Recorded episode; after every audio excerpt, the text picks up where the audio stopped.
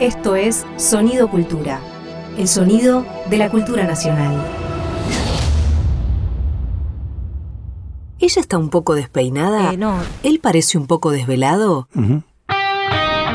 Llegan para hacer un poco sucio con Julia Rosenberg y Javier Trimboli. Nunca más a gusto en el basurero de la historia.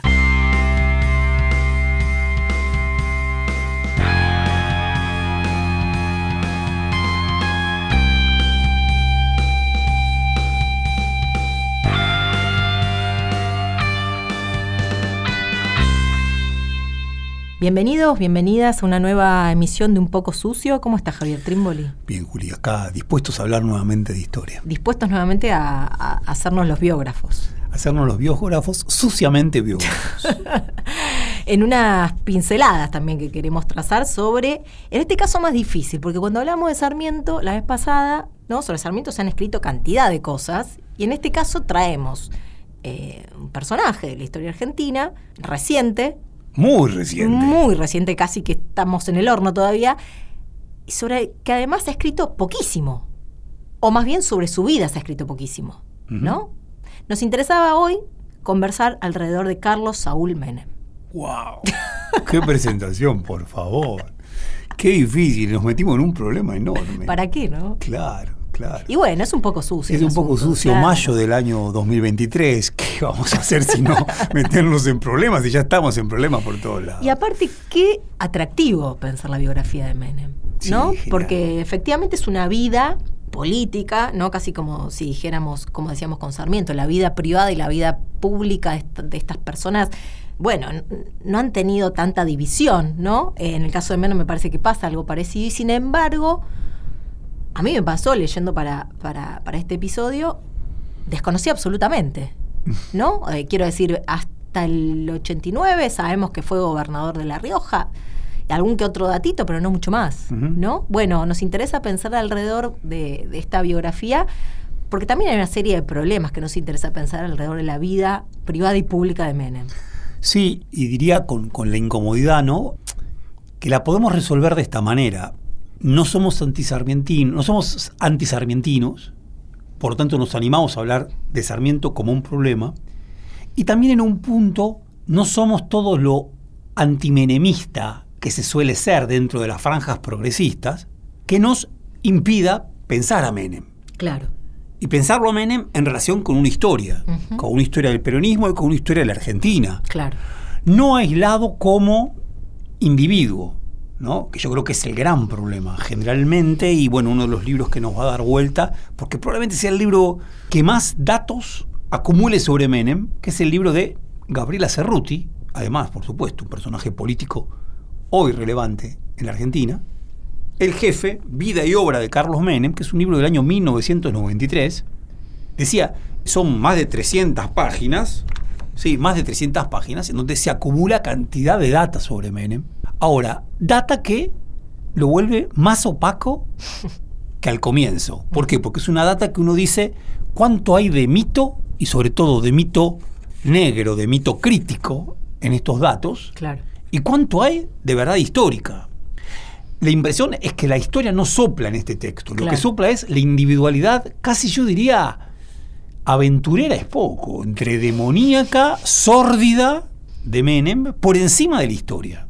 Es un libro, el, de Cerruti, y, sí, vamos a estar hablando de él, porque claro, e, es de lo poco que se ha escrito. El resto de las cosas que se han escrito eh, ha sido más en carácter periodístico, ¿no? Entonces, bueno, para lo que la lectura histórica que nos interesa tiene quizás menos valor, pero es un libro publicado por primera vez en 1993 sobre quien está escribiendo es el presidente de la Nación, y además ella pertenece a un sector del progresismo de ese entonces que tenía toda una marca, una marca muy ligada a Página 12, muy ligada a una denuncia por la corrupción, a intentar explicar eso que estaba viviendo en ese entonces, donde las denuncias de corrupción ya habían comenzado a instalarse, entonces todo el texto tiene algo de una búsqueda de un Menem, si se quiere, falto de convicciones, privilegiando muchísimo una mirada muy pragmática de esta vida.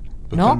Aún así es un libro quitando un poco todo este, todo este tono, aún así es un libro que es de los que más eh, información repone respecto de esta vida, ¿no? Totalmente. Yo de todas formas lo único que diría para tensar un poquito con lo que planteaste, Juli, que yo creo que este es un libro periodístico. Claro. Bien, que es un libro fuertemente periodístico en el sentido justamente de que apuesta tanto a la información y a la actualidad de la información, mucho más que al entendimiento de claves históricas. Claro. La impresión es que está desprovisto de claves históricas para entender a Menem. Un Menem que, claro, es el Shomagate, es todas las denuncias de corrupción que termina como empapando todo. Ahora, bueno, vayamos a algunos temitas. Sí. Bueno, Menem nace en 1930 en Anillaco. Perdón, pero no salieron los dos programas juntos. Haber nacido en Anillaco es también haber nacido en uno de los extremos de la Argentina, en uno de los extremos y uno de los lugares más abandonados de la Argentina en 1930 además. Que Digo, posiblemente su anterior, inmediatamente anterior momento político con cierta vitalidad, con cierto protagonismo, haya sido el que estuvimos hablando en el episodio anterior. Claro. ¿No? Quiero decir, eh, quizás para volver a un momento donde La Rioja, donde esa zona de nuestro país tuvo cierta movilización, tuvo cierta trascendencia para, para lo que pasaba en el país, hay que volver a las guerras civiles, a las montoneras. ¿no? Y yo te diría, Juli, para retomar lo que cerrábamos a través de Lugones, ¿no? Si ese paisaje posterior a la guerra contra las montoneras que lleva adelante Sarmiento es un paisaje de muerte, es un paisaje desolado, de una pobreza y una condición casi fantasmal de esas provincias que no van a poder recuperarse de lo que había sido, ¿no? Esas guerras. Claro, en un punto esa La Rioja de 1930 todavía continúa con esa historia Claro. todavía continúa con esa historia. Me interesaba marcar, bueno, Menem nace en 1930, estudia Derecho en Córdoba, estudia Derecho en Córdoba, por supuesto, nace de una familia siria, bien, una familia siria, ha hecho que no va a ser algo que lo va a constituir como siempre, como elemento muy importante. Eh, migrantes sirios que llegan al noroeste de la Argentina, pero que nunca pierden las relaciones con Siria Claro. estudia en Córdoba y es un nacionalista. Eh, me interesaba lo siguiente, yo no lo sabía con precisión, si Menem había sido peronista en su juventud, y Menem la impresión es que no había sido peronista, era un nacionalista, fundamentalmente era un nacionalista. Su acercamiento hacia el peronismo comienza en el momento de la resistencia. Es en 1958 cuando, muy convencido del papel que puede tener, ya es un hombre con 28 años, parece entonces ya 28 años era mucho, viaja a Buenos Aires y obtiene en Buenos Aires, de el que aquel- en aquel entonces era el delegado personal de Perón, la posibilidad de convertirse en el interventor de la juventud peronista. Claro. Y con ese título primero vuelve a La Rioja y empieza a construir política desde el peronismo. Bien. Incluso, Javi, eh, digo dos cosas respecto a lo que acabas de decir. Uno, que la familia de Menem, además de ser familia inmigrante, que nunca pierde sus vínculos con Siria, cuando vienen a estas tierras, la principal actividad que desarrollan es el comercio, ¿no? Hay, hay, hay una como una impronta, tanto en él como en los Yoma, ¿no? Que ahora vamos a hablar en todo caso un poco de esta familia, que tiene algo de, de- de- de ese espíritu nómade comerciante, para decirlo de alguna manera. Y por otro lado, que casi como, y lo digo a través de Gabriela Cerruti en todo caso, casi como si la vocación política de Menem hubiese estado antes que el peronismo. Como que tiene un intento de jugar en política antes de identificarse con el peronismo. No es que le llegue una identidad y después, en todo caso, empieza a querer hacer carrera política, sino que por lo menos ella le ubica intentando fundar un partido populista en La Rioja que fracasa estrepitosamente y que en todo caso el peronismo le llega como una resultante de esa búsqueda.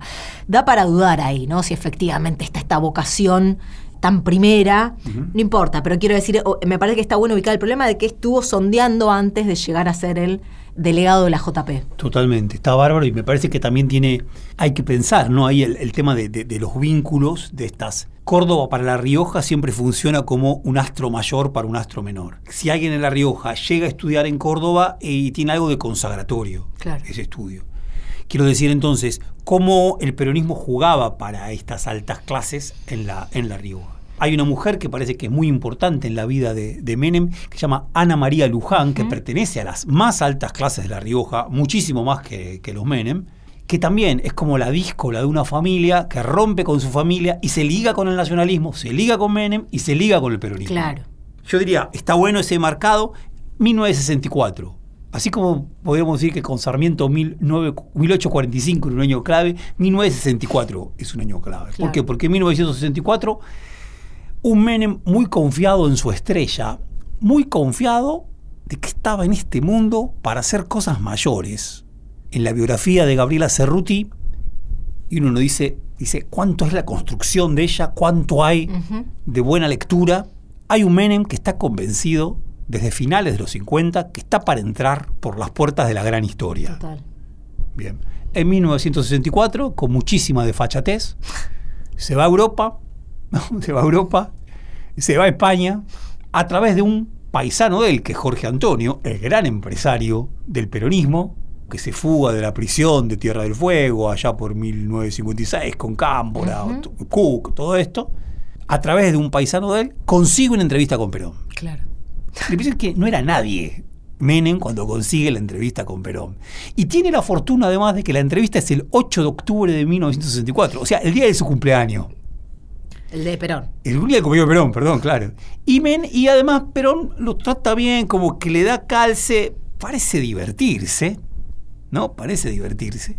Bueno, hay, hay algo interesantísimo como primer momento. El tema es que en ese mismo viaje, y uno no sabe qué fue lo que financió ese viaje, en, un, en ese mismo viaje, su familia lo obliga a ir a Siria para entrevistarse en Damasco con los Yoma y casarse con una mujer llamada Zulema Yoma, que había nacido en La Rioja, pero que con toda su familia había vuelto a migrar a Siria. Es un casamiento convenido, un casamiento que está montado, un arreglo político, empresarial, si se quiere, de dos mundos, pero que confluyen en La Rioja. Bueno, en ese mismo viaje resuelve su vínculo con Perón, o por lo menos monta su vínculo con claro. Perón, y también su vínculo tan conflictivo con Zulema. Uno puede decir, ¿cuál fue más conflictivo? Sin duda, el de Zulema. Y ahí la madre no tiene un papel importante como lo había tenido la de Sarmiento, Moibe, así, se, así es el nombre, se pronuncia, que claro, aparentemente lo casa con Zulema para alejarlo de esta otra Ana María. Totalmente. ¿no? Que Ana María era una mujer divorciada con dos hijos, no querían saber nada de eso, y eh, fuerza este casamiento con Zulema, ¿no? Y parece aparentemente esta mujer de mucho carácter, a la cual Menem respetaba muchísimo. Era rebelde con su padre, no con su madre. Tal cual. ¿No? Bueno, ahí empieza una relación. Vamos a seguir en, en todo caso en el próximo. Sí, dale. Ah, yo tengo una Dale. pequeña anécdota. No, es la primera vez que me pasa esto. ¿Qué? El primero de octubre de 1966, Impresionante. Zulema Yoma se casa con Carlos Menem en Buenos Aires y yo nací ese día. El día que yo nací en el hospital italiano, se casaron Menem y Zulema en Qué Buenos importante. Aires. ¿Ah? Para mí es otra que la carta astral. ¿Qué querrá decir eso de vos, no? Nos vamos a ir este primer bloque escuchando al grupo Sombras La Ventanita.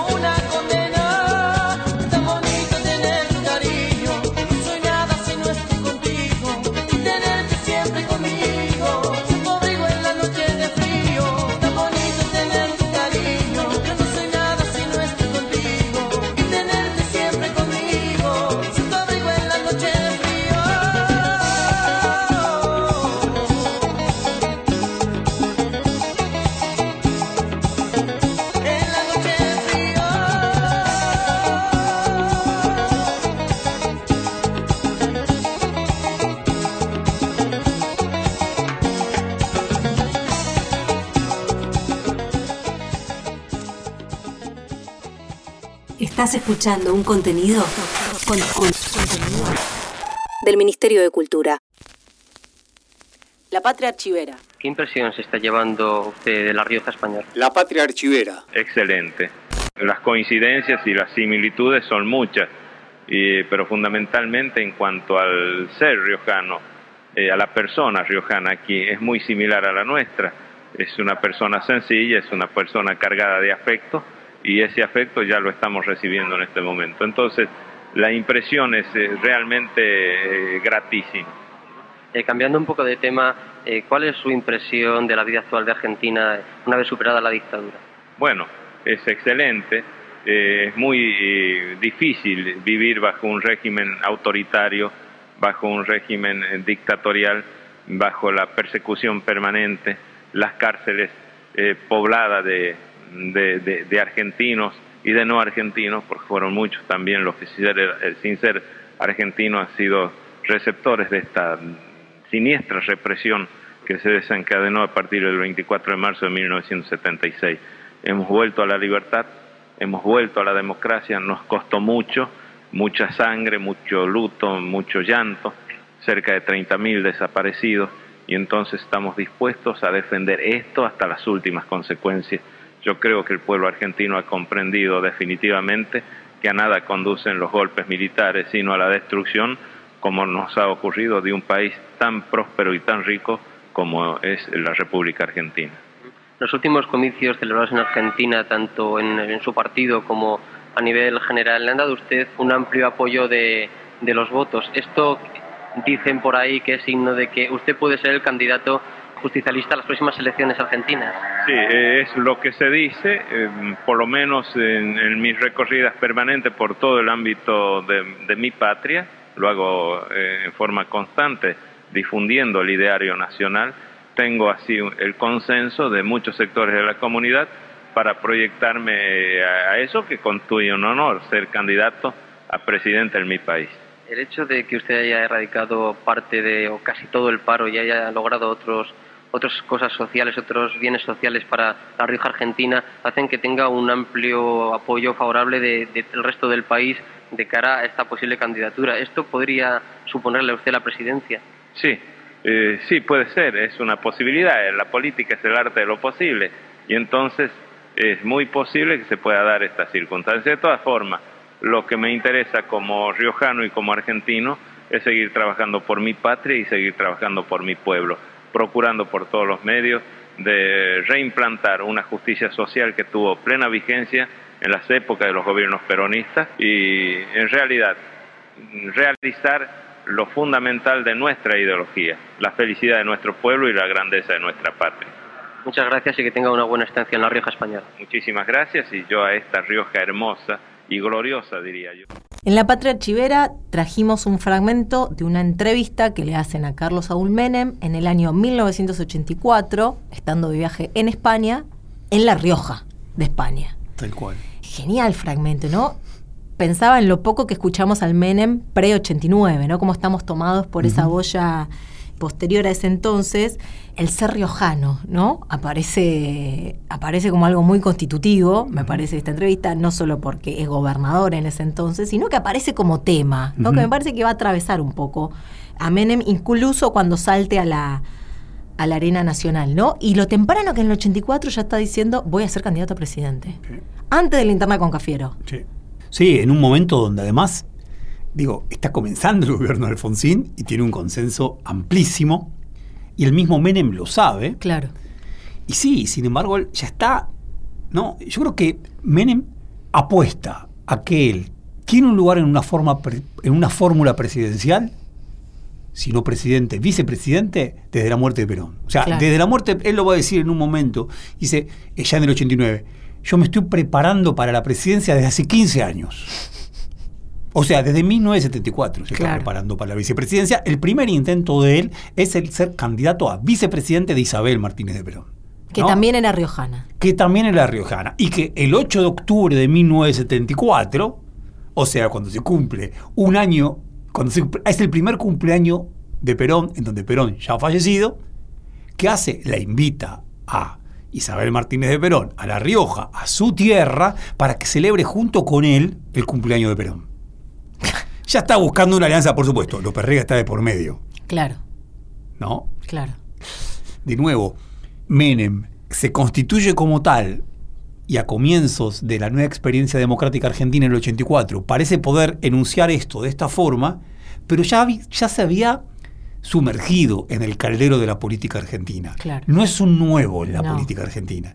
Perdón, Juli, Sí. mirá cómo continúa este viaje. El viaje, cuenta Gabriela Cerruti, este viaje que va a La Rioja, España, continúan por Roma y Milán y dicen así, cuando estaban en Milán, prontos a regresar a Buenos Aires, Menem supo que Alfonsín había partido hacia París en una visita de Estado. No dudó un instante, los tres amigos viajaron hacia allí, alquilaron trajes de gala y se presentaron en la Embajada Argentina en la noche de la recepción. Alfonsín se sorprendió primero y se alegró después. Su perfil democrático solo se intensificaba si podía mostrarse en compañía de un gobernador del principal partido opositor. Menem se fotografió junto a Alfonsín y lo acompañó cuando tuvo que pronunciar su discurso ante la UNICEF. Claro, la impresión es, ¿qué estamos leyendo? Parece como años 20, ¿no? Y tres anclados en París, ¿no? Los muchachos de la bohemia argentina que se perdían en París o que se perdían en Europa. Y la duda, ¿no? La duda acerca de, a ver, diría, en el libro de, de Gabriela Cerruti no hay duda que Menem es un aventurero. No tiene casi nada de militante. Claro. ¿no? Para jugar con la dicotomía Sartre-Sebrelli, ¿no? Aventurero o militante. A propósito de Eva, así lo dice Sebrelli. Acá el tema es Menem, aventurero o militante. En el libro de Gabriela Cerruti, sobre todo Menem es un aventurero. Es una bola lanzada para cualquier lado. Lo que aparezca puede agarrarlo. Un pragmático. Un absoluto pragmático. Es tan exagerado eso que uno duda Claro. que esto pueda ser así. Que no sea un efecto de la lectura del progresismo Claro. sobre Menem. Sí, porque aparte resulta muy sencillo que la- resolverlo así, digamos, ¿no? Es- Totalmente.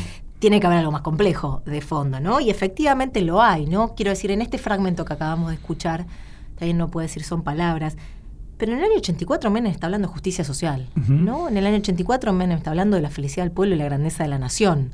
No me parece menor, ¿no? No me parece menor que eh, esa sea su, su narrativa y no, quiero decir, justamente, no sé cuánto pragmatismo hay en esa lengua, ¿no? En un peronismo que ya estaba derrotado, recontra derrotado. Eh, bueno, hay una identidad peronista que, que puede ser más o menos aventurero, pero es una identidad, ¿no? Eh, más o menos militante, más o menos convicciones, pero esa identidad está, ¿no? Bien. Estás escuchando Un poco sucio, un programa de historia donde la patria es un suceder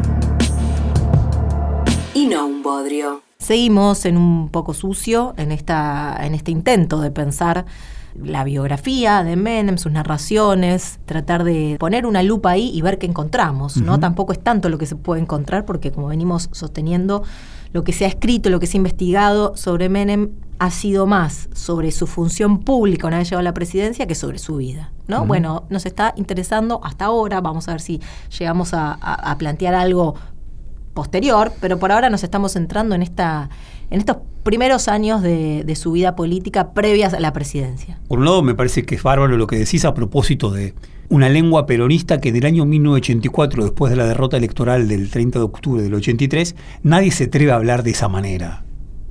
La palabra justicia social, la palabra federalismo, la palabra liberación son palabras que aparecen fuerte. Digo a propósito federalismo y liberación porque fue la agrupación que construyó Menem en el año 86 para competir al interior de la renovación con Cafiero por la provincia de Buenos Aires y también por delegados al Congreso Nacional del Partido Justicialista. Federalismo y liberación, palabras de otra época, anacrónicas, ¿no? Anacrónicas.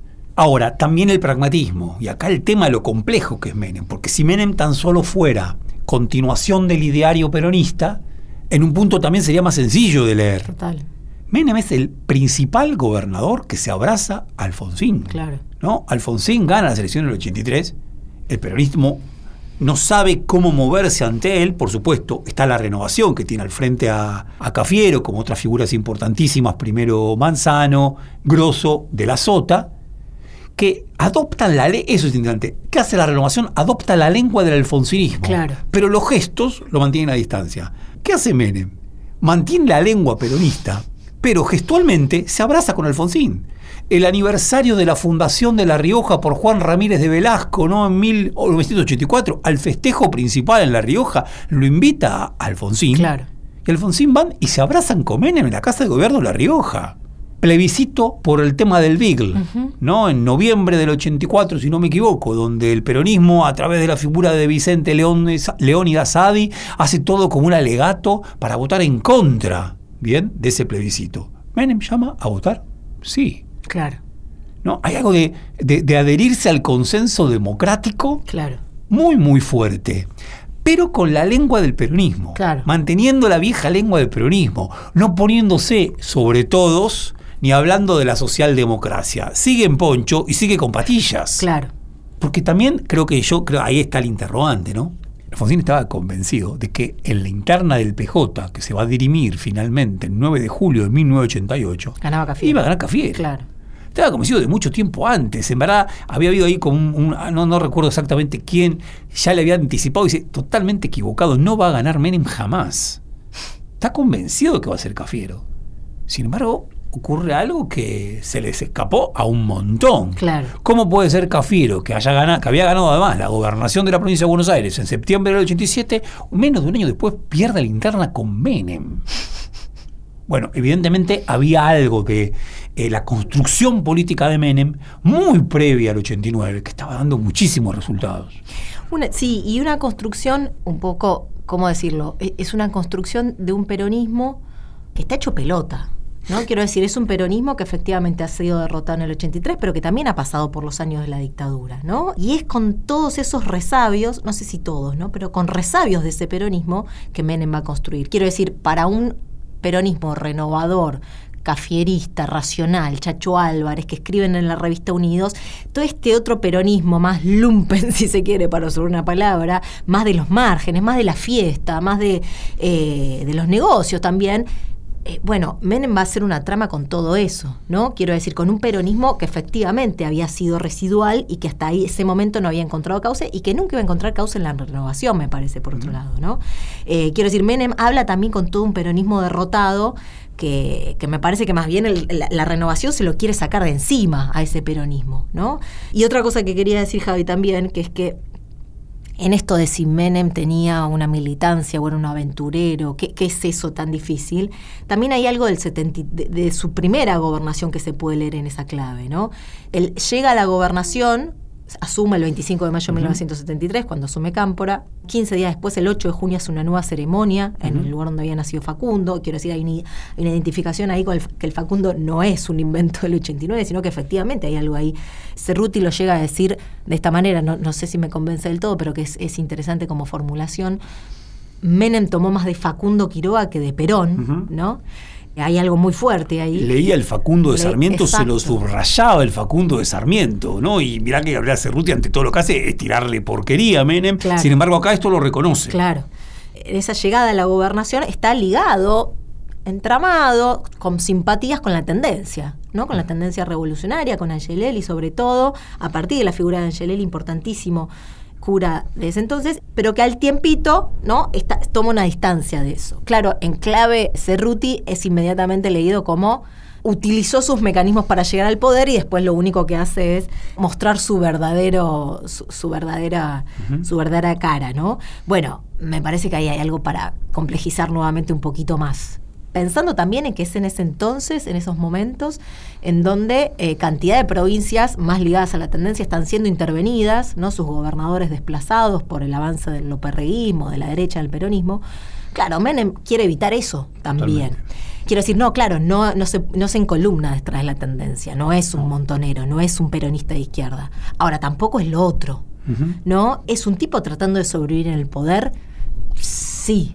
Eh, bueno, me parece que ahí es en ese margen en el que se, en el que se mueve él, ¿no?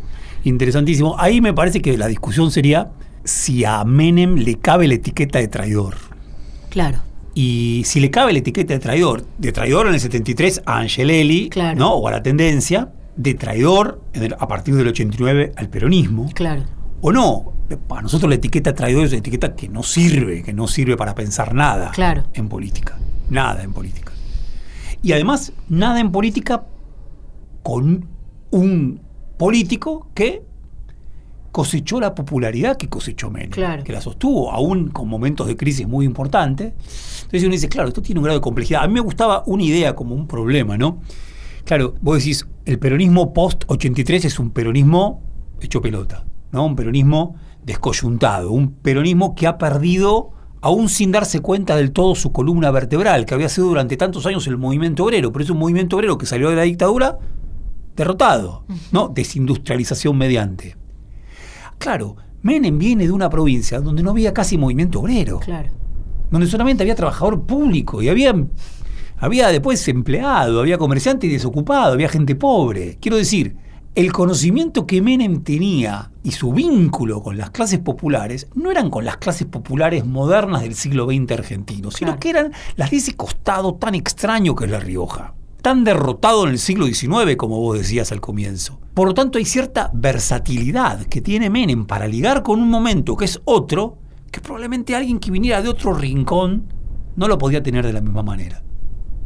Ahora también, siguiendo con las grandes preguntas, ¿no? O problemas que, interesa pensar atrás de Menem, que también es, ese es el valor, me parece, ¿no? De, una biografía así, cuando te permite pensar ciertos problemas o ciertas preguntas eh, que de otra manera quizás biografías más, más lisas no, no permiten que es un poco, estamos diciendo, se entiende un poco a Menem por la época que le tocó vivir, ¿no? Ahora la pregunta es si todo es explicable por la época, ¿no? Quiero decir, si que Menem a partir de, sobre todo en 1991, aunque un poquito antes también, abrace como abrazó la ola neoliberal, el programa neoliberal, es explicable únicamente porque la, la, la, época del mundo, la hora del mundo demandaba eso, ¿no? Digo, en esta discusión siempre tan tan interesante entre la, posibilidad, cuánta posibilidad tienen los sujetos de modificar y de torcer un poco lo que la estructura, el tiempo manda. Bueno, Menem es solamente un agente del tiempo que se va adecuando, que se va eh, amoldando a lo que las, épocas llaman, o podemos en él distinguir ¿no? cierta subjetividad eh, y en todo caso pensar si se entramó de esa manera como se entramó por cuestiones que también hacen al sujeto y no solo al tiempo y a la estructura. Yo creo que hay, hay una, una, gran pregunta, ¿no? Y una gran pregunta que también es una pregunta por el peronismo, ¿no? Hay un libro que también venimos dándole vuelta, que es ¿Qué hacemos con, el, con Menem?, ¿no? de Martín Rodríguez y Pablo Towson, los 90, 20 años después, que justamente yo creo que está en las Son compiladores, ¿no? Son los compiladores, están las antípodas del libro de Cerruti. Claro. Si el libro de Cerruti es un libro de un antimenemismo profundo y por momentos odioso, Gabriela Cerruti se cree que hubo un pacto sindical militar durante la dictadura y que el peronismo participó de ese pacto. O sea, cosa que no cree ni Pablo Gerchunov cuando escribió Alfonsín. Y ella se lo cree en el año 93. Quizá la compañera hoy haya revisado la posición de este libro, tenía que sacar alguna adenda para explicar que se había equivocado bastante. ¿Bien? Claro, el libro de Martín Rodríguez y Pablo Towson está en el exacto revés. ¿Por qué? Porque 180 grados, fascinados con Menem, al que solamente piensan entre el año 89 y el año 1999. Fascinados. Y la hipótesis que aparece en el libro más de una vez es que la genialidad de Menem estuvo en que interpretó cuál es la cualidad principal del peronismo. Adaptarse a la época, adaptarse al mandato de la época. En la época del Estado de Bienestar, el peronismo construyó Estado de Bienestar, el primer Perón. En la época de la ola revolucionaria, donde parecía no haber dudas que la ola era la revolución, había que ligar con Angelelli, claro. ¿no? O había que ligar con los movimientos del tercer mundo. En la ola neoliberal, la capacidad del peronismo fue poner proa hacia el neoliberalismo. Y eso lo interpretó Menem como nadie. A mi entender, no termina de explicar el menemismo, Claro. este movimiento.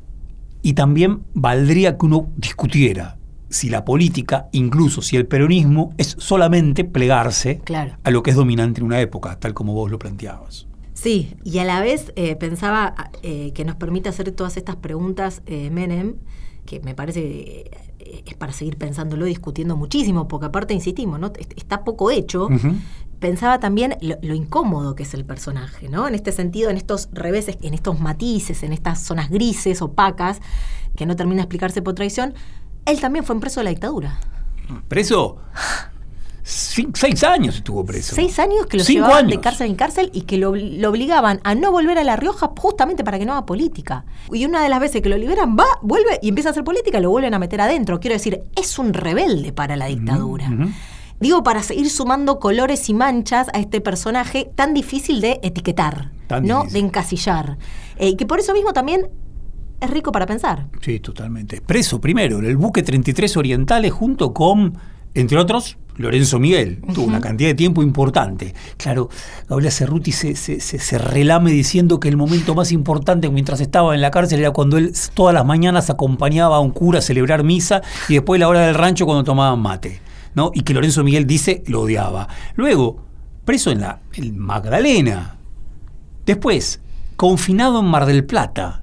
Confinado en Mar del Plata parece, digo, el libro de Gabriela Cerruti parece una película de Olmedo y Porcel Sí. con Menem, pero Menem está preso en ese momento Claro. también, está confinado, Claro. está bajo vigilancia, bajo custodia, todo eso está disuelto porque el personaje parece comerse eh, el texto. Y el personaje es un personaje de Isidorito Cañones, En, la riojano, farándula. en la farándula. Claro.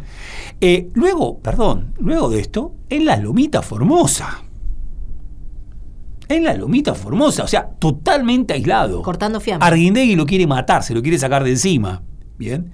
Claro, entonces es la complejidad del peronismo, la complejidad de este personaje, la complejidad de Menem, ¿no? Y, y- y volvemos a la pregunta, retomamos la pregunta del libro de qué hacemos con Menem. ¿no? O sea, es una buena pregunta, no sé si me gusta cómo, Sí. cómo está resuelta del todo en ese libro, ¿no? Pero efectivamente ahí hay algo eh, de un Menem que además, bueno, no por nada, ¿no? Después del paso por su presidencia, que, que- que quizás no nos estamos deteniendo tanto porque quizás es lo más conocido, ¿no? Pero que vuelve a querer ser presidente en 2003. De esto lo vamos a poder hablar otra vez, Ok, sobre la presidencia. ok, pero quiero decir, ha- hay como también una vocación política muy grande, ¿no? Casi como, como esto, vos decías, intenta ser presidente del año 74. Bueno, el 2003, después de haber pasado dos presidencias, después de todo lo que pasó, vuelve a, a- querer ser presidente y en 2007 vuelve a ser candidato a la gobernación de La Rioja, ¿no? Casi como una Algo obstinación.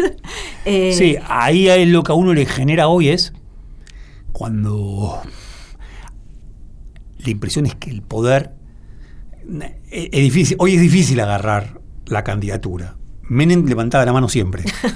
Como que la tenía siempre levantada. Yo, ahí voy, ahí voy, no hay duda. Eh, eh, mírenme, acá estoy. Claro. ¿no?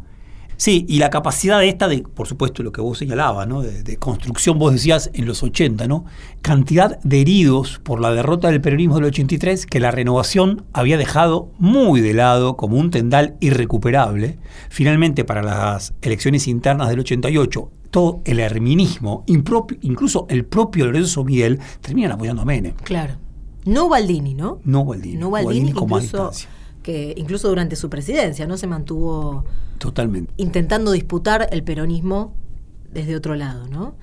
Y después sí, ¿no? Para pensar, claro, lo que hace Menem con el propio peronismo, digo, no es solamente el hecho de, de abrazar el programa neoliberal, ¿no? Que iría contra las banderas clásicas de las que propio escuchamos recién en el 84 Ujú. hablar, ¿no? De la justicia social y demás, sino el abrazo a Rojas, ¿no? Casi como, como, como mojadas de oreja, quiero decir, como si hubiese sido un intento de refundación del peronismo.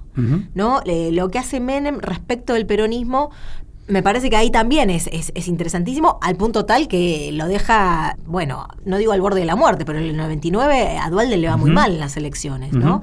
Ahí me parece que también hay algo, la, la operación sobre el propio peronismo da, da para pensar mucho. Totalmente. Ahora, también para la capacidad que también tuvo el kirchnerismo fue también la de refundar el peronismo. Podemos discutir muchísimo a propósito de con qué lealtad a las banderas primeras, con qué lealtad a ese modelo que es el modelo de Estado de Bienestar y también al Perón del 73 y el 74. Me parece que las páginas más interesantes del peronismo, incluso cuando algunas de ellas uno no esté de acuerdo, pero quiero decir, las páginas en las que el peronismo se puede hacer cargo del gobierno, del orden, de la estabilidad, son páginas en donde el peronismo se refunda. Claro. Buenísimo. Nos hemos quedado sin tiempo. Bueno, seguiremos hablando de, de Menem y, Y aparte genial, ¿no? Lo hablábamos la otra vez en el episodio respecto de Néstor, que en las elecciones del 2003 lo acusa de montonero a Néstor. ¿No? Quiero decir, hay como toda una vuelta ahí, eh, el peronismo, ¿no? En fin, habría que hacer Te eh, cuento una última que un me, poco sucio solo sobre el peronismo. Una solamente.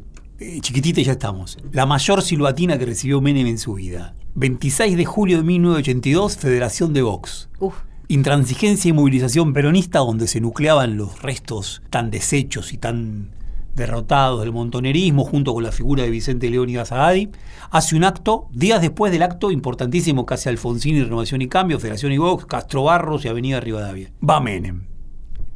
¿Y qué hace? Ahí es como que la vez que le falló, 26 de julio, por supuesto, la muerte de Eva. ¿A quién va a reivindicar? A Isabel. Dice, yo vengo acá y porque me la banco, voy a reivindicar a una riojana Isabel. ¿Para qué? Chiflido que dicen que terminó tomando café en las violetas, porque se tuvo que ir.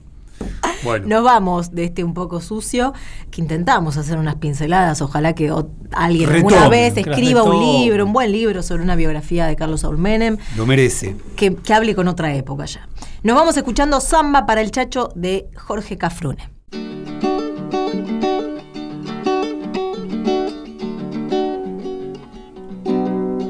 En el corazón del pueblo Peñalosa quedará, porque defendió su tierra, porque era todo bondad.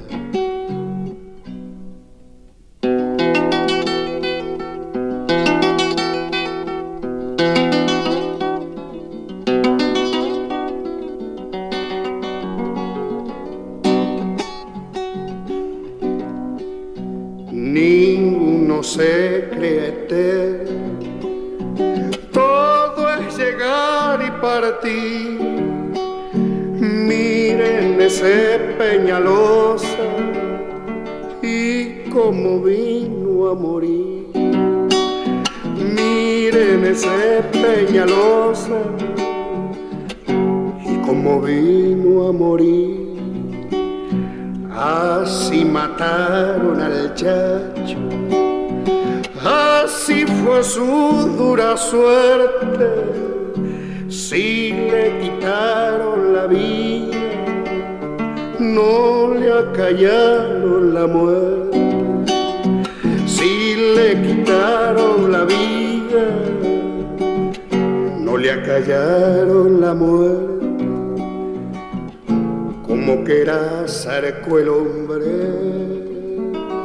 y libre entre sus hermanos, se le pintaba en los ojos todo el cielo de los llanos. Se le pintaba en los ojos todo el cielo de los llanos.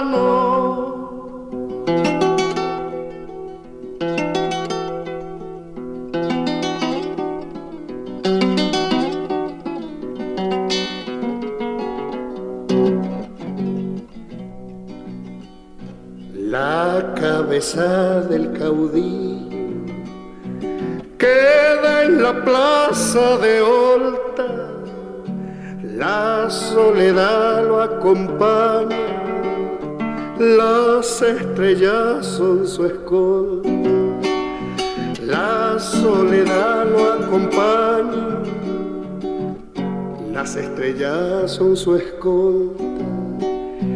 Ya Peñalosa no es nada, ya la tierra lo recibe y en el corazón del pueblo ya su memoria se escribe.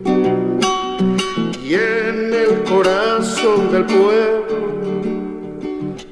ya su memoria se escribe como que era el hombre y libre entre sus hermanos se le pintaba en los ojos todo el cielo de los llanos.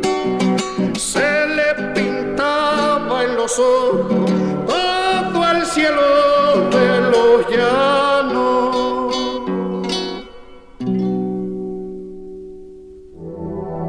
Fue una producción del Ministerio de Cultura.